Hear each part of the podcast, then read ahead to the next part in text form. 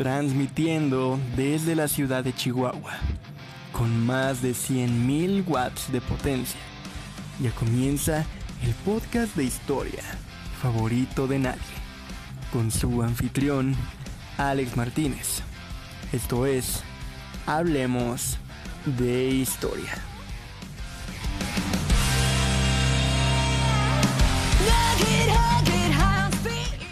Bienvenidos, bienvenidas todos y todas, amigos y amigas, a este nuevo episodio de Hablemos de Historia. Ya estamos de regreso en esta tercera temporada llena de nuevas historias, nuevos sucesos, pero siempre hablando de historia, claro que sí. En esta semana les traigo un episodio que originalmente iba a ser el primero de la tercera temporada, o sea, el anterior, pero por una cosa u otra, terminó siendo el segundo. Y siguiendo la línea de la temporada pasada, continuamos con las breves historias de países, siendo el que nos atañe esta semana España. Un país lleno de historia que sé que te va a interesar, pero no me enrollo más. Vamos comenzando. Para encontrar los primeros vestigios homínidos en lo que hoy es España, tenemos que remontarnos al Paleolítico inferior, época de la que datan los restos hallados en el yacimiento de Atapuerca en Burgos, de unos 800.000 años de antigüedad. Los especialistas discuten aún el origen de estas poblaciones, quizá llegadas directamente de África a través del estrecho de Gibraltar o más probablemente a través de los Pirineos. En todo caso, desde esa época se encuentran en la península restos de utensilios y obras de arte correspondientes a las mismas culturas de cazadores y recolectores que se sucedieron en otras zonas de Europa. Es precisamente en España donde podemos encontrar vestigios de arte de lo más antiguos, tales como los hallados en la célebre cueva de Altamira, los cuales cuentan con una edad de entre 36.000 a 13.000 años antes del presente, siendo una valiosísima muestra de historia. También es en la península ibérica donde la llamada revolución neolítica se desarrolla plenamente para después entre el 5000 o 4000 a.C. que la zona peninsular comenzaría a tomar relevancia entre el entorno mediterráneo gracias a su privilegiado espacio geográfico, siendo la puerta de salida o entrada occidental al mar Mediterráneo. Dicho esto, desde el año 1100 a.C. aproximadamente y hasta mediados del siglo III también a.C., el contacto comercial y cultural con las civilizaciones mediterráneas vendrá de la mano de fenicios y griegos, dejando su huella en el establecimiento de su alfabeto, producción cerámica y en cierta parte su arte y su religión. Y en el caso fenicio, no se puede pasar por alto la fundación de ciudades como Almuñécar, Adra, Ibiza y Cádiz, que en un futuro tan importante sería para una ya existente España. Pero ya en el final de esta etapa es cuando aparecen en escena otras dos civilizaciones importantísimas para comprender la España antigua. Roma y Cartago. De esta manera, entre los siglos XII y IV a.C., fue marcándose una diferencia sustancial entre una Iberia que discurría desde el nordeste mediterráneo por una parte y una interior por otra. Esta última estaba habitada por diversas tribus, algunas de ellas celtas, que contaban con una organización relativamente primitiva y se dedicaba al pastoreo nómada, consistente en alternar los pastos de las tierras altas del norte en verano con los de la submeseta del sur en invierno. Por el contrario, los pueblos de la costa, conocidos generalmente como íberos, formaban ya en el siglo IV a.C. un conjunto de ciudades-estado, como por ejemplo Tartesos, muy similares e influidas por los centros urbanos, comerciales y agrícolas mineros más desarrollados del Mediterráneo occidental. Es a partir de los años 218 y 19 a.C. que comienza el periodo de conquista de la península. Los romanos se sintieron alarmados por la expansión cartaginesa hacia el noreste, ya que consideraban que el río Ebro constituía la frontera natural de la Galia, sujeta a su influencia, Por esta razón se desencadenó la Segunda Guerra Púnica. Mientras Aníbal realizaba el legendario paso de los Alpes, las legiones romanas asaltaron su base española, Cartagonova, la actual Cartagena, con su puerto y sus minas. Su caída a manos de Publio Cornelio y Cipión en el 209 marca el declive del ejército de Aníbal en Italia y el comienzo de las conquistas romanas en la península. Los romanos no pretendían únicamente reemplazar a los cartagineses, sino que buscaban extender su dominio al resto de la península. Ahí tropezaron con una resistencia importante, sobre todo en la Hispania interior. Entre las múltiples confrontaciones que tuvieron lugar a lo largo de la conquista romana, la más famosa fue la llamada Guerra Celtibérico-Lusitana, prolongada durante 20 años. Las tácticas guerrilleras del caudillo lusitano Viriato y el legendario suicidio colectivo de la población de Numancia frente a sus sitiadores romanos llegan todavía hasta nuestros días, pero finalmente los romanos lograron establecerse en gran parte de la península ibérica. Estos se asentaron principalmente en costas y ríos, destacándose ciudades como Tarragona y la ya mencionada Cartagena, Mérida y Lisboa en el actual Portugal. Las obras públicas como calzadas, puentes, acueductos, templos, arcos, teatros, anfiteatros y circos dan idea del sentido geográfico del poblamiento romano no obstante, a comienzos del siglo V, el mapa de población comenzó a cambiar significativamente. Tras siete siglos de presencia romana en Hispania, diversos pueblos germánicos como invasores, unos como aliados otros, irrumpirían en la península para asentarse. Los visigodos lo harán en las regiones del interior y los suevos en el oeste. Paralelamente, ya desde el siglo III, se irán acentuando unos procesos de reducción de la población urbana, de amurallamiento de las poblaciones, de extensión de la propiedad latifundista, de inseguridad en los campos y de debilidad en la institución estatal, frente al incremento de poder de las oligarquías locales que brindan seguridad a cambio de fidelidad. Se tornan tiempos muy oscuros en la península en el contexto de los primeros años de la cristiandad, no teniéndose muy claro el surgimiento de esta en la hoy España, pero que con el paso de los años y la libertad de cultos otorgada por Constantino, tiene lugar el primer concilio de la Iglesia hispana en el año 314 de nuestra era.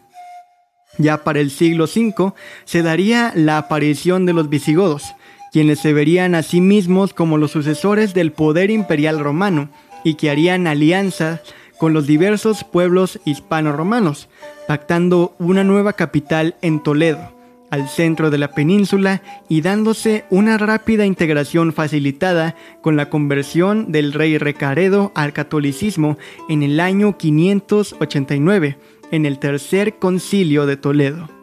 Esto hizo adquirir a la Iglesia un papel preponderante y fiscalizador de la actividad política mediante la celebración de los sucesivos concilios de Toledo y por unas estructuras sociales relativamente similares recogidas en el Liber Ludicorm de Recesvinto. Común era a una y a otra la existencia de una aristocracia de fundos y otra eclesiástica y efectivamente Ambas instituciones favorecían la autonomía de la nobleza a expensa del poder real. Por eso la política visigoda oscilará entre la inclinación a aplacar a los nobles, tolerando la progresiva feudalización del Estado, y la tendencia a reforzar el poder real exponiéndose a sublevaciones nobiliarias. Y sería precisamente la familia Huitiza uno de estos clanes, quienes a principios del siglo VIII provoquen el desmoronamiento del Estado visigodo al pedir ayuda a las tropas árabes y bereberes del otro lado del estrecho de Gibraltar, siendo así que se ocuparía la parte sur de la península principalmente, y el príncipe Omeya Abd al-Rahman se hizo proclamar en Córdoba emir de un nuevo estado independiente de Damasco. En el primer tercio del siglo X, uno de los omeyas hispanos, Abd al-Rahman III, restauraría y extendería el Estado andaluz y se convertiría en el primer califa español. Los pequeños reductos cristianos del norte de la península se convirtieron entonces en modestos feudatarios del califa, reconociendo su superioridad y arbitraje. El Estado cordobés fue la primera economía urbana y comercial que floreció en Europa desde la desaparición del Imperio Romano, y la capital del califato y ciudad principal, Córdoba, contaba con unos 100.000 habitantes, lo que hacía de ella la concentración urbana europea más importante de la época. La España musulmana produjo una cultura floreciente, sobre todo desde que accedió al poder el califa al-Hakam II, a quien se atribuye la construcción de una biblioteca de varios cientos de miles de ejemplares, que resulta inimaginable en la Europa del momento. El rasgo más característico de esta cultura será la temprana adopción de la filosofía clásica por Ibn Mazarrá, Abentofaín, Averroes y el judío Maimónides, pero los pensadores hispano-musulmanos destacaron sobre todo en medicina, matemáticas y astronomía. Sin embargo, el califato cordobés se fragmentaría a principios del siglo XI, para poco a poco quedar reducida la España islámica al reino nazarí de Granada en el siglo XIII, comenzando así el proceso llamado Reconquista. La primera resistencia ofrecida por los cristianos se registra ya en el primer tercio del siglo VIII en las montañas asturianas de Covadonga. Los albores de la resistencia cristiana se dan en Oviedo, luego en León con Alfonso III, ya en el siglo X apuntando hacia el Valle del Duero. De esa expansión surgiría en la meseta primero el condado y luego el reino de Castilla, que se uniría a León bajo el reinado de Fernando II en 1230. La fachada atlántica dará origen al reino de Portugal en 1143. Durante los siglos X y XIII quedarían formados cuatro reinos cristianos principales en la península ibérica, Portugal, Castilla-León, Navarra y Aragón-Cataluña. Es así que durante largos siglos de lucha y sangre se produce una primera unidad entre los reinos ibéricos con un fin común, acabar con el dominio de los llamados moros. Es así que en 1469 el destino de los reinos de Aragón y Castilla quedó unido mediante el matrimonio de sus príncipes, Fernando e Isabel, que pasarían a la historia como los reyes católicos. Fernando se convertiría en el rey consorte de Castilla e Isabel en la reina consorte de Aragón, dándose así una unión más allá de los lazos maritales, pasando a lo político. Y finalmente, tras una larga guerra, la unión de los reinos cristianos logró derrotar al último reducto moro y el 2 de enero de 1492 se firmaron las capitulaciones de Granada, en la que el sultán Boabdil renunciaba a la soberanía del reino en favor de Isabel y Fernando, quienes garantizaron una serie de derechos a los musulmanes, incluida la tolerancia religiosa y su justo tratamiento en compensación por una rendición incondicional y capitulación, cerrando así esta primera etapa de historia española, dando paso a un esplendor mayor en los años y siglos siguientes.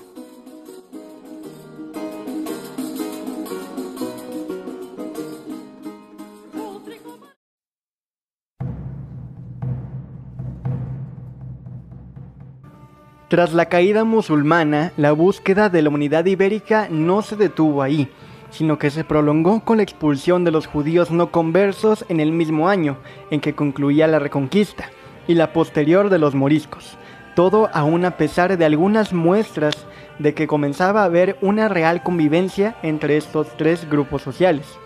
La reconquista también tuvo sin duda un efecto de economía de frontera, los reinos hispánicos eran desde el siglo XII sociedades en crecimiento acelerado y manifiestan un dinamismo que tiene su expresión en el despegue económico y político del reino de Aragón a través del Mediterráneo con la conquista de Cerdeña, Sicilia y Nápoles. La combinación de intereses económicos y vocación marinera llevó a Castilla a una posición de vanguardia en la búsqueda y apertura de nuevas rutas comerciales a Oriente. De esta manera, los castellanos encontraron un muy activo competidor en el otro estado ibérico, Portugal. La rivalidad luso-castellana por encontrar las rutas marítimas del comercio oriental comenzó a resolverse con el Tratado de Alcazobas de 1479. En él, Castilla solo pudo mantener Canarias y hubo que renunciar a todo periplo oriental alrededor de la costa africana que quedaba reservada a Portugal.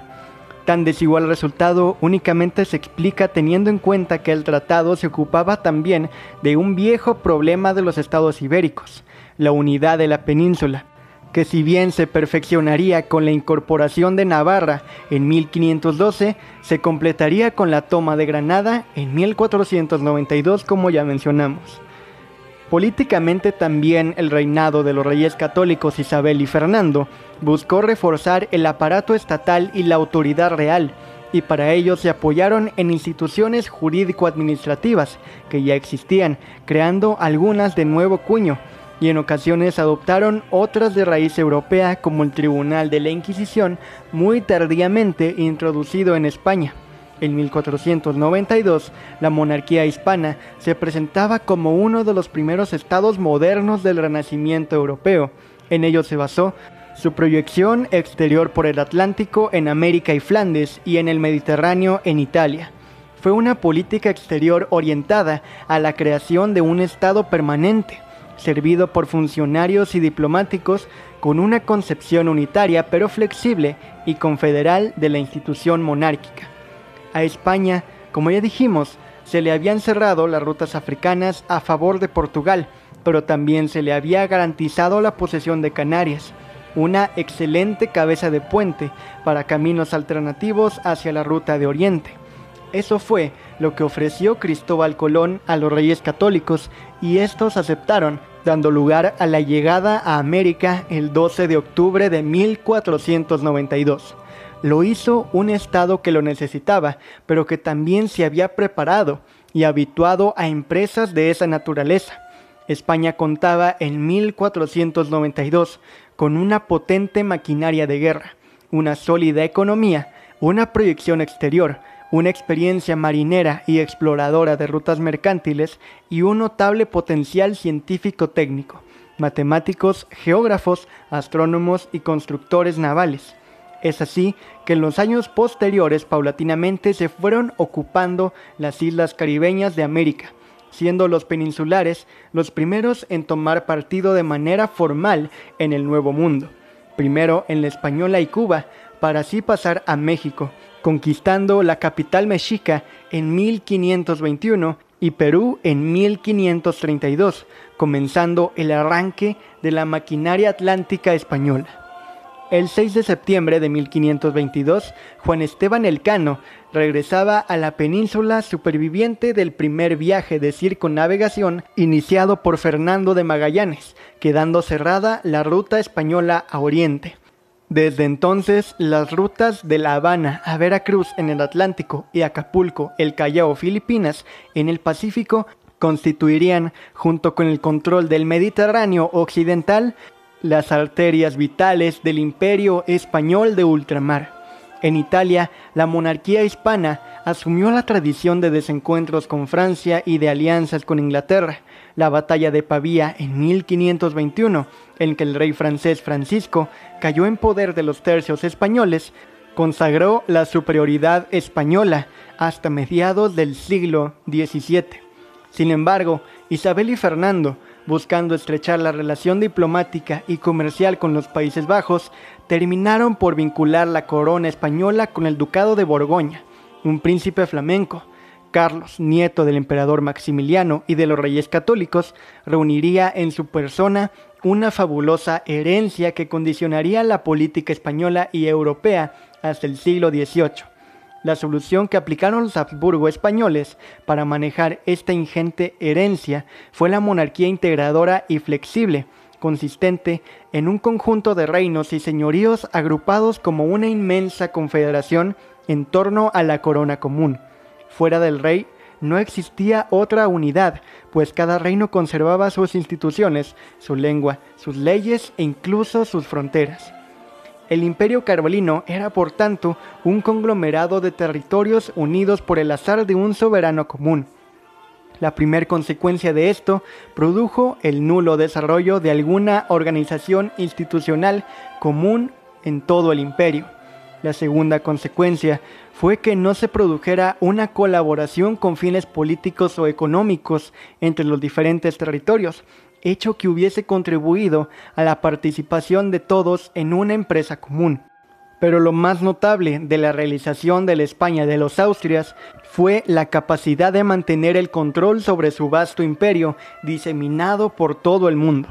Ningún otro estado de los siglos XVI y XVII se enfrentó con un problema de administración tan enorme. Tuvo que explorar, colonizar y gobernar un nuevo mundo.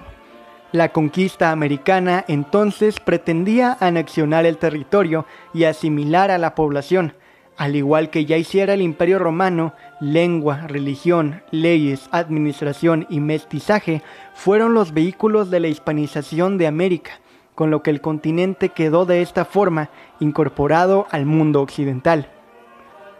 Como te he ido contando, desde los reyes católicos y sobre todo con Felipe II, se había ido armando un Estado que durante el siglo XVI fue el prototipo de Estado absolutista moderno. El imperio español inventó un aparato administrativo muy complejo para la época, basado en un sistema que primaba la seguridad y que alcanzó un enorme prestigio el Estado creció considerablemente y asumió cargas que superaban lo que una sociedad agraria del antiguo régimen crecientemente empobrecida podía soportar. La solución no fue redimensionar el Estado, sino en asfixiar a la sociedad. La quiebra del sistema se hizo patente en 1640 con la rebelión de Cataluña y la separación de Portugal. La decadencia del imperio español debido al agotamiento fiscal se solapó con un proceso de ruptura del sistema confederal sometido a prácticas centralistas. Junto a estos dos factores, España fue víctima de su propio éxito, puesto que la incorporación de América y la expansión de la navegación trasladaron el eje geoeconómico europeo del Mediterráneo al Atlántico, y más precisamente a las cuencas del Támesis, del Rin, del Sena y del Escalda. Así, España se convirtió en un país periférico.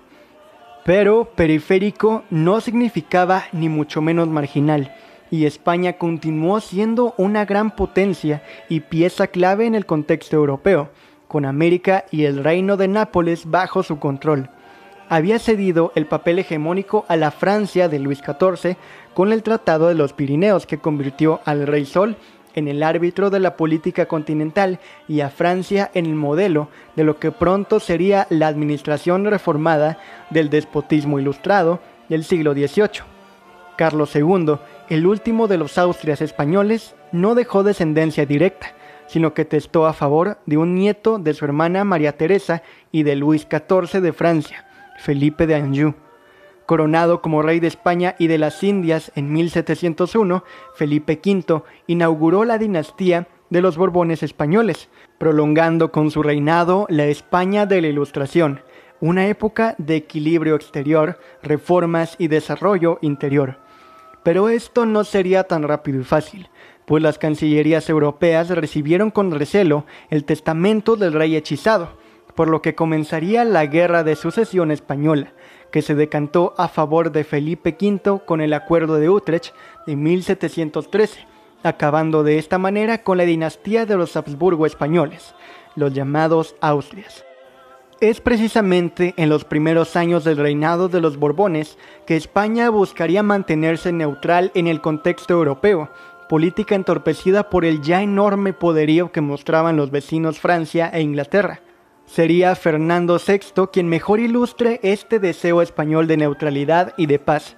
Le seguiría Carlos III, el llamado mejor alcalde de Madrid, quien lograría mantener a España fuera de conflictos pese a una cautelosa intervención en la independencia americana.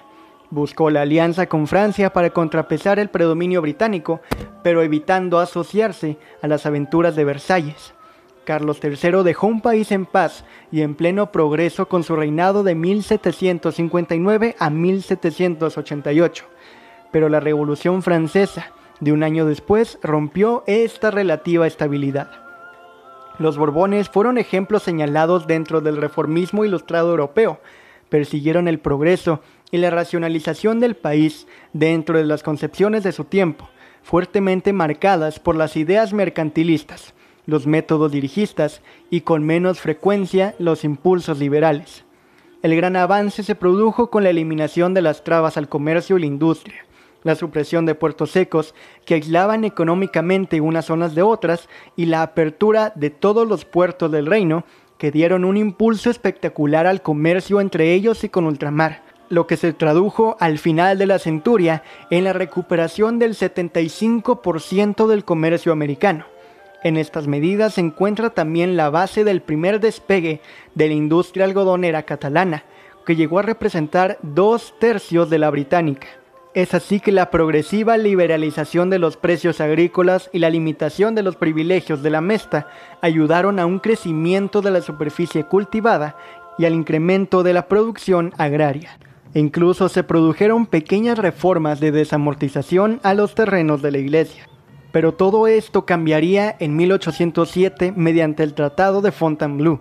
El ejército francés del mariscal Junot cruzó los Pirineos en dirección a Portugal con intenciones de contrarrestar el poder británico contra el ya napoleónico francés.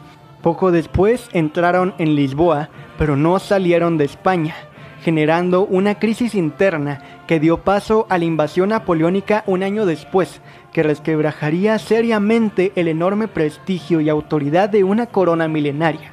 Carlos IV abdicó en su hijo Fernando VII, y la institución monárquica quedó irreparablemente dañada.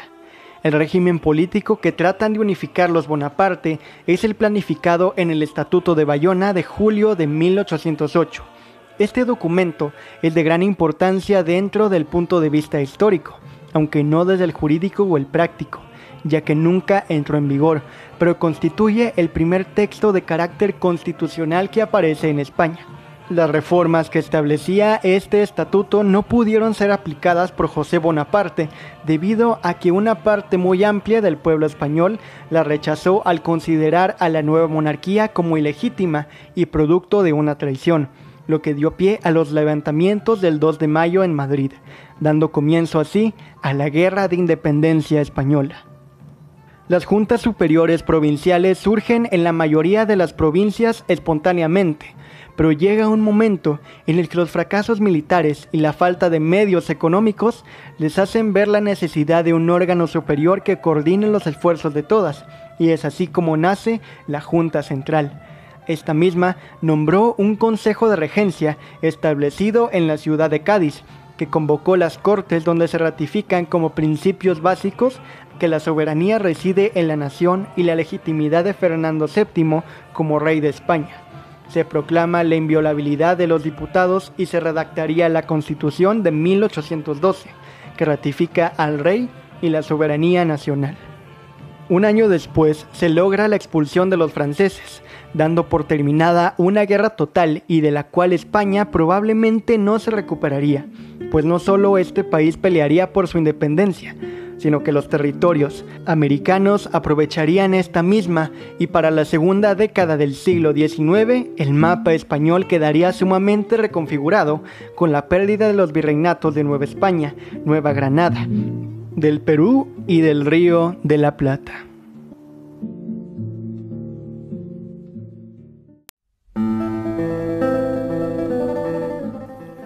Los patriotas de Cádiz habían respondido a la crisis dinástica y al vacío de la corona con tres posturas principales en torno a la soberanía nacional.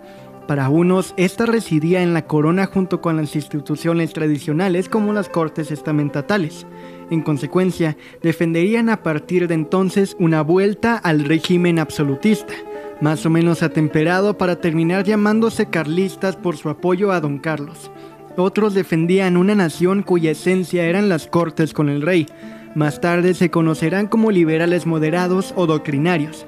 y luego como conservadores. Querían un Estado centralizado, una constitución doctrinaria, una ley electoral censitaria, con distritos uninominales, una economía proteccionista y una política internacional filofrancesa. Por fin, un pequeño pero muy activo grupo sostuvo la idea de una soberanía nacional que descansara únicamente en el pueblo español. Estos, una versión atenuada de los jacobinos franceses, pasarán a la historia primero como exaltados, luego como progresistas, para terminar denominándose constitucionales, y por último como liberales fusionistas. Los carlistas tenían fuerza en el campo, sobre todo en el norte, en el País Vasco y Navarra, y en la Cataluña interior, y representaban en cierto modo la rebelión de la sociedad rural contra la sociedad urbana. Contaban con la cobertura del bajo clero y recibían el apoyo de las potencias autocráticas como Rusia. Políticamente, el carlismo postulaba la vuelta al antiguo régimen, por el contrario, los liberales que defendían la sucesión de Isabel II, hija de Fernando VII, deseaban un cambio profundo que abriera paso a una sociedad de individuos iguales ante una ley que garantizara los derechos de las personas. Su triunfo hay que enmarcarlo dentro del apoyo británico a las causas liberales, sobre todo en el mundo latino, frente al expansionismo ruso y en el triunfo de la monarquía liberal en Francia en 1830. Los liberales legislaron de acuerdo con los principios individuales igualitarios, liquidaron privilegios y exenciones legales, suprimieron los señoríos jurisdiccionales, desvincularon las tierras de mayorazgo de la Iglesia y de las corporaciones locales, introduciendo así millones de hectáreas en el mercado y multiplicando varias veces el área cultivable y las producciones agrarias. A principios del siglo, España importaba trigo y comía pan de centeno, mientras que a finales de la centuria se exportaban cereales y el pan era de trigo. Los liberales creían también en el libre juego del mercado y mediante la desamortización de tierras perseguirían ensanchar el mercado y hacerlo nacional, amén de cobrar la victoria frente al absolutismo, pero no perseguirían una reforma agraria como la que otras fuerzas postularían años más tarde ya en el siglo XX. En el sur se afianzó el latifundismo de la vieja nobleza y de los nuevos terratenientes, pero no se creó esa clase de pequeños propietarios que los revolucionarios franceses concebían como la base de la república. Los liberales pensaron entonces haber resuelto un problema de Estado. Estaban creando otro gobierno al elaborar una legislación constitucional y electoral marcadamente partidista y diseñada para asegurar el monopolio del poder de su partido. Ello hizo de la alternancia el problema político español por excelencia aunque en realidad constituía a la vez un conflicto de raíz social, ya que los pequeños partidos de la época se nutrían de colocados, cesantes y pretendientes, todos ellos miembros de las clases medias urbanas y necesitadas del poder para sobrevivir. Durante décadas, las prácticas monopolistas se alternaron con motines y golpes militares, y hasta 1870 el pronunciamiento fue en España el instrumento rudimentario y arriesgado, pero no por eso menos efectivo, que las oposiciones encontraron para imponer la alternancia que les negaban los gobiernos atrincherados en el poder. Un cuerpo de oficiales sobredimensionado, ambicioso e indisciplinado, siempre expuesto a ser licenciado, sin empleo y a media paga, fue presa fácil de grupos políticos ansiosos de tomar por vía militar lo que el exclusivismo del partido en el poder les negaba. El pronunciamiento no debe entenderse entonces, sin embargo, como un conflicto armado, sino como un modo de precipitar soluciones políticas con el mínimo de enfrentamiento militar posible en 1868. Lo que empezó como un pronunciamiento progresista clásico degeneró en un choque armado para terminar en una revolución que destronó a Isabel II y que abrió un periodo de seis años de fuerte movilización política con la constitución de un gobierno provisional y la redacción de una nueva constitución en 1869, lo que da paso al efímero reinado de Amadeo de Saboya, de ese mismo año hasta 1873, en el cual abdica por falta de apoyo. Posterior a esto, se daría paso también a una breve Primera República Española, del 1 de febrero de 1878 al 29 de noviembre del 74, para inmediatamente dar paso a la restauración monárquica en favor del primogénito de Isabel, Alfonso XII, quien pone fin a la Tercera Guerra Carlista y que aprueba una nueva constitución en 1876. No obstante, su pronta muerte en 1885 provoca la regencia de su esposa María Cristina de ese mismo año hasta 1902, durante la cual se da el famoso desastre del 98 en el que España pierde sus últimos reductos coloniales, Cuba, Puerto Rico, Guam y las Filipinas. Ya para 1902, Alfonso XIII tiene edad de asumir el trono y así lo hace, manteniendo un gobierno convulso internamente pero que supo mantenerse neutral en el marco de la Primera Guerra Mundial. Sin embargo, en 1921, tras la poca respuesta española durante la Guerra del Rif en Marruecos, Manuel Primo de Rivera da un golpe de Estado e instaura un directorio militar que cuenta con el apoyo del rey. La dictadura de Primo de Rivera, calificada como despotismo templado, intenta poner fin a algunos de los problemas como la conclusión de la guerra en África o el desarrollo de la infraestructura y el impulso a las obras públicas emparentada ideológicamente con los regímenes autoritarios europeos, se inscribe más en una filosofía tradicional, monárquica y católica que en el nuevo Estado de Mussolini. Su fracaso fue fundamentalmente político pese a los intentos de creación de un partido único, la Unión Patriótica, y de incorporar a sectores del movimiento obrero a la vida política. Tampoco logra estructurar las relaciones laborales sobre la base de las conspiraciones ni resolver los problemas agrarios y regionales. En agosto de 1930 se firma entre los políticos republicanos, socialistas y catalanistas el Pacto de San Sebastián y el 12 de diciembre tiene lugar el levantamiento a favor de la República de la guarnición de Jaca. Al año siguiente se convocan elecciones municipales, ganando la coalición de la izquierda, y el 14 de abril se proclama la Segunda República Española.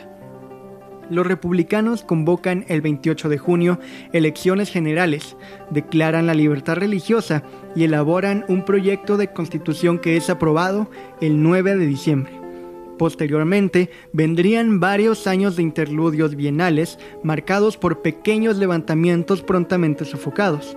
Estas tensiones entre los diferentes gobiernos estallan cuando son asesinados José del Castillo y José Calvo Sotelo, republicano y contrario respectivamente. Es entonces cuando se adelanta un golpe militar que llevaba tiempo preparándose. El 18 de julio, este se generaliza y al día siguiente Francisco Franco toma el mando del ejército de Marruecos. A finales de 1936, las tropas nacionales dominan la mayor parte de la mitad del sur del país, mientras que las republicanas hacen lo mismo, pero en el norte. Durante el transcurso de la guerra civil se da muestra de la lamentablemente poca organización de la República, lo que da pie a un fortalecimiento del bloque nacionalista y un debilitamiento interno aún a pesar de la ayuda internacional brindada. La alternancia de la capital del país, primero en Madrid, luego en Valencia y finalmente en Barcelona, constituye el allanamiento de los últimos reductos republicanos. Solo Madrid resiste, siendo inútiles las propuestas de paz de su Junta de Defensa. Las tropas nacionales ocupan la capital el 28 de marzo de 1939 y el 1 de abril, el último parte de guerra del general Franco, da por concluida la contienda. A esto le seguirían casi 40 años de dictadura franquista, marcada por la reconstrucción del país, la poca relación con el extranjero y el anticomunismo. Los cambios económicos que culminaban un largo proceso de desarrollo produjeron cambios sociales. Los políticos surgidos de la guerra civil, los militares, los falangistas, los tradicionalistas, los nacionalcatólicos, son entonces sustituidos por nuevos tecnócratas, en general altos funcionarios de Estado, que plantean la necesidad del despegue económico y unos planteamientos de futuro. Esto se traduce en una distensión y restablecimiento de relaciones con los países del Este y la firma en 1970 del Tratado Preferencial Comercial de España con el Mercado Común. Un año antes, el 22 de julio de 1969, las Cortes designan como sucesor de la jefatura del Estado a don Juan Carlos de Borbón, con el título de rey. a principios de los 70, ya nadie dudaba que el fin estaba cerca y que una vez desaparecida la figura política de Franco, un franquismo sin él resultaría inviable. Es entonces que en este contexto surge el grupo terrorista ETA, quien en diciembre de 1973 asesina al presidente Carrero Blanco. Finalmente, Francisco Franco enferma en julio de 1974 y el príncipe Juan Carlos asume el 30 de octubre de 1975 la jefatura del Estado de forma interina y el 20 de noviembre Franco muere. El día 22, Juan Carlos I es investido rey de España. En los años posteriores, España viviría una notable apertura tanto interna como externa, pues en 1982 entraría en la OTAN. Ese mismo año organizaría la doceava Copa Mundial de la FIFA y en el que incluso el PSOE, Partido Socialista, gana las elecciones y en el 85 entra en la Unión Europea. En la siguiente década, la estabilidad continúa al igual que en los primeros años del nuevo siglo, a excepción del día 11 de marzo de 2004, cuando un grupo de extremistas radicales islámicos mató a 192 personas e hirió a casi 2.000 ciudadanos de Madrid en el peor atentado de estas características habido hasta la fecha en suelo europeo. Desde entonces, España ha continuado su andar junto a las demás naciones europeas, ahora con un nuevo monarca, pues el rey Juan Carlos abdica en 2013 en favor de su hijo Felipe VI. El futuro de la llamada Madre Patria se ve prometedor, siempre avante en cualquier situación siendo fiel al viejo lema acuñado por el rey Carlos I, plus ultra, más allá, más allá de las adversidades pues siglos de historia contemplan al que fuera uno de los más grandes imperios de la humanidad, y que como dice su himno, es la patria que supo seguir sobre el azul del mar el caminar del sol. Así que, plus ultra, plus ultra. Con su boina calada, con sus guantes de seda es verdaderamente difícil englobar siglos e incluso más que ello, milenios de historia en un solo capítulo de podcast.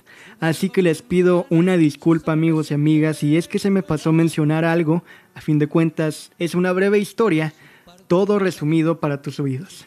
En fin, muchas gracias por haber escuchado un nuevo episodio de Hablemos de Historia. Espero que te haya gustado, te hayas entretenido o aprendido algo nuevo que a fin de cuentas es la intención de este proyecto. Me ayudarías demasiado compartiéndolo con tus amigos y familiares y siguiéndome en Instagram donde estamos como arroba Hablemos Podcast, podcast con doble T y Facebook como Hablemos de Historia. Muchas, pero muchas gracias una vez más por haber escuchado este, el capítulo 63 de Hablemos de Historia. Pero bueno, no me enrollo más, yo fui Alex Martínez.